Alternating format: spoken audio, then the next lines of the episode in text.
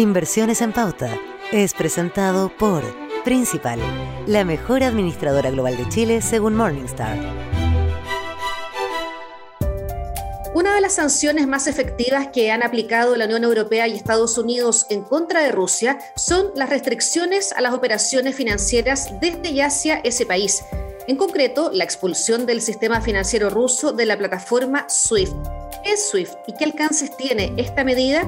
SWIFT es una red informática de muy alta seguridad que utilizan los bancos para intercambiar la información de sus transacciones. Si bien no es la única plataforma de este tipo, es la más utilizada a nivel global.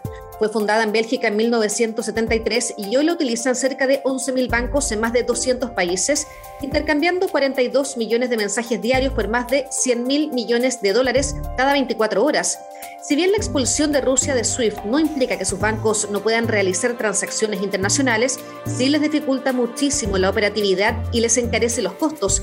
Al no tener SWIFT, todas las confirmaciones de depósitos y traspasos deberían chequearse a través de medios mucho menos eficientes, como correos electrónicos, llamadas grabadas o fax, lo que en la práctica lo hace inviable. Además, el 40% de los ingresos de la economía rusa vienen de sus exportaciones de petróleo y gas, y el comercio exterior es muy dependiente de una plataforma como SWIFT. Según cifras entregadas por Financial Times, en 2020 Rusia representó el 1,5% de las transacciones globales de SWIFT. Inversiones en Pauta es presentado por Principal, la mejor administradora global de Chile según Morningstar.